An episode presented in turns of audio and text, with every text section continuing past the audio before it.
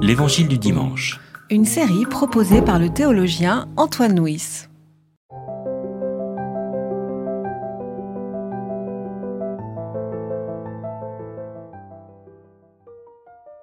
Alors les pharisiens allèrent tenir conseil sur les moyens de le prendre au piège en parole. Ils envoient leurs disciples, avec les Hérodiens, pour lui dire Maître, nous savons que tu es franc et que tu enseignes la voie de Dieu en toute vérité, sans te soucier de personne, car tu ne regardes pas à l'apparence des gens. Dis-nous donc ce que tu en penses. Est-il permis ou non de payer la capitation à César? Mais Jésus, qui connaissait leurs mauvaises intentions, répondit Pourquoi me mettez-vous à l'épreuve, hypocrite? Montrez-moi la monnaie avec laquelle on paye la capitation. Ils lui présentèrent un denier. Il lui demande De qui sont cette image et cette inscription De César, lui répondent-ils. Alors il leur dit Rendez donc à César ce qui est à César et à Dieu ce qui est à Dieu. Alors Michel, donc on poursuit euh, cette euh, série de, de l'Évangile qui se situe donc euh, dans la semaine sainte qui conduit progressivement à, la, mort de, de, Jésus. Donc Jésus est en dialogue avec les religieux et dans les trois paraboles qui précèdent, on peut dire qu'il a eu des propos assez, assez verts et assez sévères contre, contre les religieux. Et on voit tout de suite une, réaction à ces paraboles qui étaient, qui très critiques. On nous dit là tout au début, les pharisiens allèrent tenir conseil sur les moyens de le prendre au piège en parole. Et euh, ils allèrent euh, tenir conseil en faisant alliance avec les Hérodiens. Et en sachant que pharisiens et Hérodiens euh, correspondent à deux catégories de personnes qui sont quand même très très différentes. Tout à fait, oui. Ben, je pense que c'est ça qui, qui, constitue le piège. Il s'agit donc d'amener Jésus à une parole imprudente, le piéger en parole, enfin, dit exactement le, texte grec, d'un point de vue religieux, mais aussi d'un point de vue politique. D'où l'alliance entre les, les pharisiens, les, grands prêtres et les hérodiens, qui eux sont des sortes de collaborateurs, disons. Oui, parce que c'est curieux, parce que le, le thème de, de, la, de la parabole. Donc on voit bien, c'est la question de, euh, du rapport avec César, enfin je veux dire euh, du rapport avec l'autorité civile. Et pourtant c'est un sujet sur lequel pharisiens et, hérodiens ne sont pas du tout sur la même ligne. Hein. Et que comme vous le disiez vous-même, les hérodiens sont plutôt, eux, dans le sens de la, de la collaboration avec César. Mm. Alors que les pharisiens sont beaucoup plus dans la, séparation et dans la, critique de, de romain. Oui, c'est intéressant d'ailleurs tu vois dans la suite du chapitre, Jésus va être en dialogue avec les Sadducéens, qui sont plutôt hérodiens, et puis après avec les pharisiens. Euh, mais alors, effectivement, je crois que ce qui fait la, la subtilité du piège, c'est que Jésus risque de se faire prendre dans ce piège, soit pour les raisons politiques, soit pour les raisons religieuses. En effet, s'il dit non, il ne faut pas payer le tribut à César, aussitôt, il se fait arrêter par euh, l'armée d'occupation romaine comme un, séditieux, comme euh, un, oui, un, redoutable révolutionnaire. S'il dit oui, et va passer pour laxiste aux yeux des juifs euh, les plus fervents. Donc apparemment, apparemment il est coincé. Et j'ajoute que le piège est d'autant plus subtil que les personnes qui présentent ce, ce prétendu cas de conscience jouent les, bons apôtres qui ont des cas de conscience, etc., qui louent la droiture de Jésus, etc., qui, nous savons que tu es franc dans tout ce que tu dis, que tu enseignes le chemin de la vérité sans te laisser influencer, etc. Oui, mais là, il y a un peu de contradiction, parce qu'à la fois, il dit ça, à la fois, ils veulent le piéger si effectivement ils pensent ce qu'ils disent, c'est-à-dire qu'ils pensent que, Jésus effectivement enseigne la voie de Dieu en toute vérité, eh ben, plutôt que le piéger, ils seraient plutôt à l'écoute de ce qu'ils veulent dire. Et, donc cette introduction, c'est de la pure hypocrisie. Quoi. Oui, mais il le dit d'ailleurs Jésus. Oui. il y a d'ailleurs, on va le voir dans un moment, une autre raison pour laquelle il les traite d'hypocrites. Oui. Alors voilà, donc, donc, alors, voilà, donc on entre, on voit bien que là on est dans une question, mais qui n'est pas une vraie question, qui est simplement euh, une façon de... Un piège. Qui est un piège, et le piège, vous l'aviez bien présenté, donc euh, euh, Jésus est un peu coincé, parce qu'il dit il faut payer, à ce moment-là il passe pour un collaborateur, il dit il faut pas payer, il passe pour un séditieux. Donc là, il est enfermé dans... Il est dans une impasse. Dans une impasse. Et alors voilà, bon. Mais il s'en tire très bien. Alors comment il se sent de cette impasse? Comment il s'en tire Alors, il, justement, comme il vous s'en dites? tire très bien, de façon à la fois astucieuse et ironique. Ça, c'est une chose moi, qui m'a beaucoup frappé. L'ironie de Jésus dans l'histoire. Il leur dit Montrez-moi la monnaie de l'impôt. Et apparemment, aussitôt, ses interlocuteurs sortent la pièce de sa poche. Oui. Or, si on y pense, une pièce d'un denier, elle est frappée de l'effigie de l'empereur romain qui, se- qui s'est fait déifier. Autrement dit, c'est une idole. Donc, ils ont de- des graves cas de conscience pour savoir s'il faut payer ou pas, mais ils n'ont aucun cas de conscience pour avoir la monnaie romaine dans, sa poche.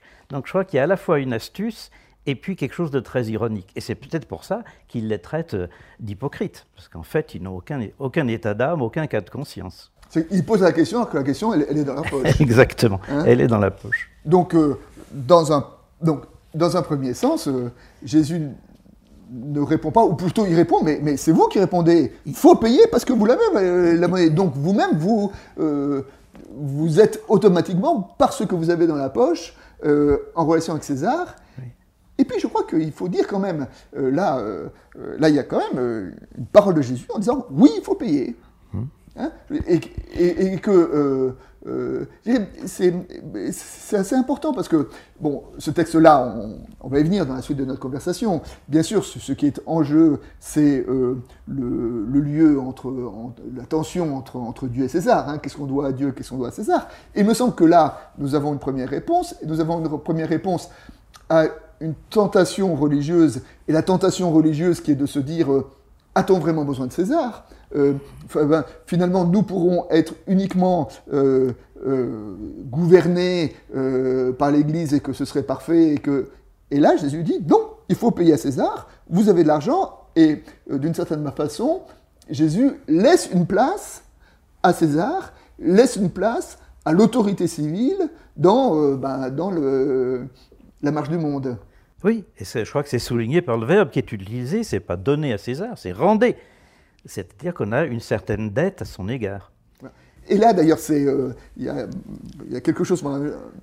un jour, j'avais fait un peu un, un travail biblique et euh, j'ai fait un peu une, une découverte, c'est de m'apercevoir que très souvent, pour ne pas dire systématiquement, les centurions, qui sont les représentants de César, sont vus avec bienveillance dans les Écritures. Et notamment, il y a trois centurions, et même quatre, qui jouent un rôle euh, très positif. C'est le centurion dont le serviteur est malade, dont Jésus dit, même en Israël, je ne l'ai pas rencontré une si grande fois.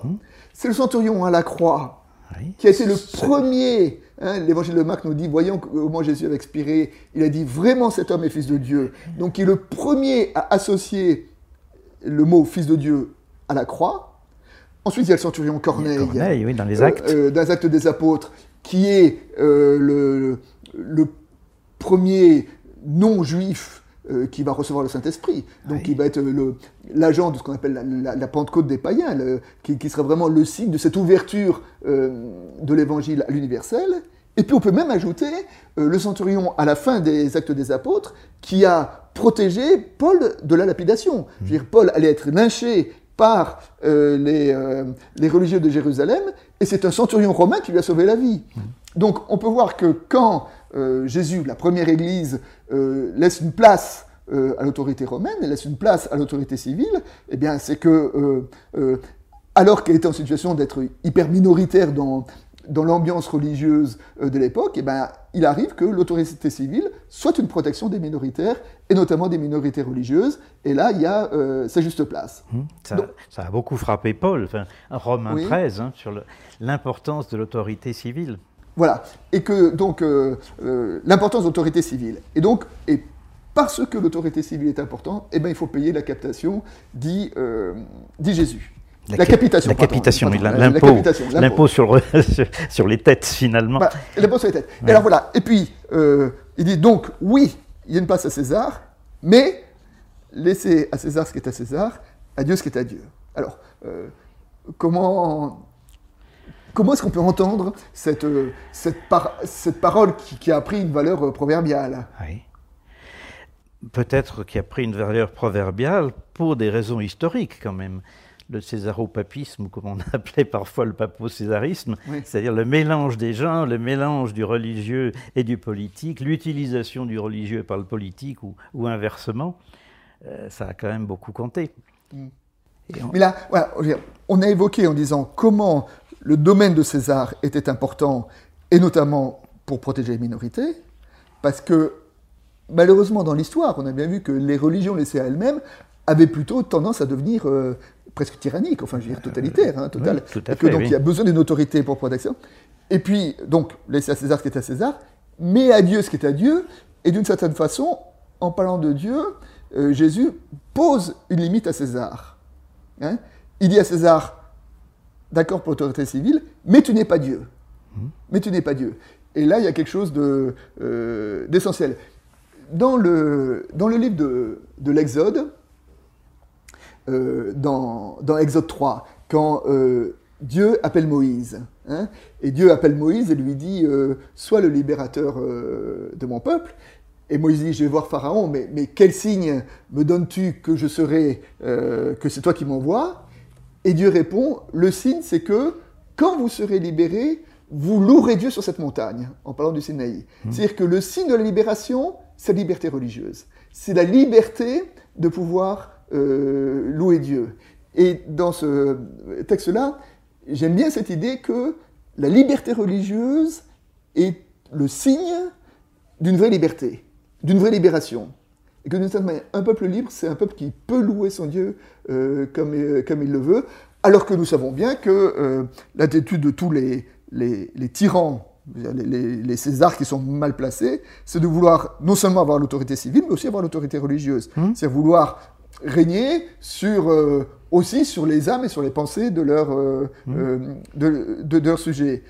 Donc dans ce texte-là, Jésus authentifie et, légitime la place de César, mais à la fois, il pose une limite à mmh. César mmh. en disant tu resteras dans le domaine de César et tu ne prendras pas la place de Dieu. Savez-vous que Napoléon avait fait inscrire dans le catéchisme de l'Église de France le fait que l'un des pires péchés, c'était de résister à l'autorité politique. Et il avait même poussé le bouchon encore un peu plus loin en se découvrant un saint Napoléon euh, qui est représenté dans certains vitraux, comme par hasard offert aux églises par Napoléon III, son neveu, hein, euh, un obscur euh, soldat romain qui avait fait je ne sais quel bénéfice à l'Église et en allant encore un petit peu plus loin, en décrétant que la Saint-Napoléon, ce serait le 15 août. On peut difficilement faire plus fort. Et eh ben voilà, comment donc euh, la tentation de César est de toujours de prendre la place de Dieu? Et inversement. Hein, la tentation des, papes, par exemple, c'était de prendre le pouvoir euh, de César. Politique. Voilà. Donc, quelque part, en, en marquant la juste place de l'un et de l'autre, hein, et donc ce n'est pas Dieu ou César, mais c'est Dieu et, César, chacun à sa juste place. Oui. Et pour terminer, je voudrais vous faire partager cette réflexion de Gustave Thibon qui disait L'idolâtrie sociale donne tout à César, l'idolâtrie du moi lui donne rien, et la sainteté lui donne ce qui lui revient. C'est que la sainteté, c'est de donner sa juste place à César et sa juste place à Dieu.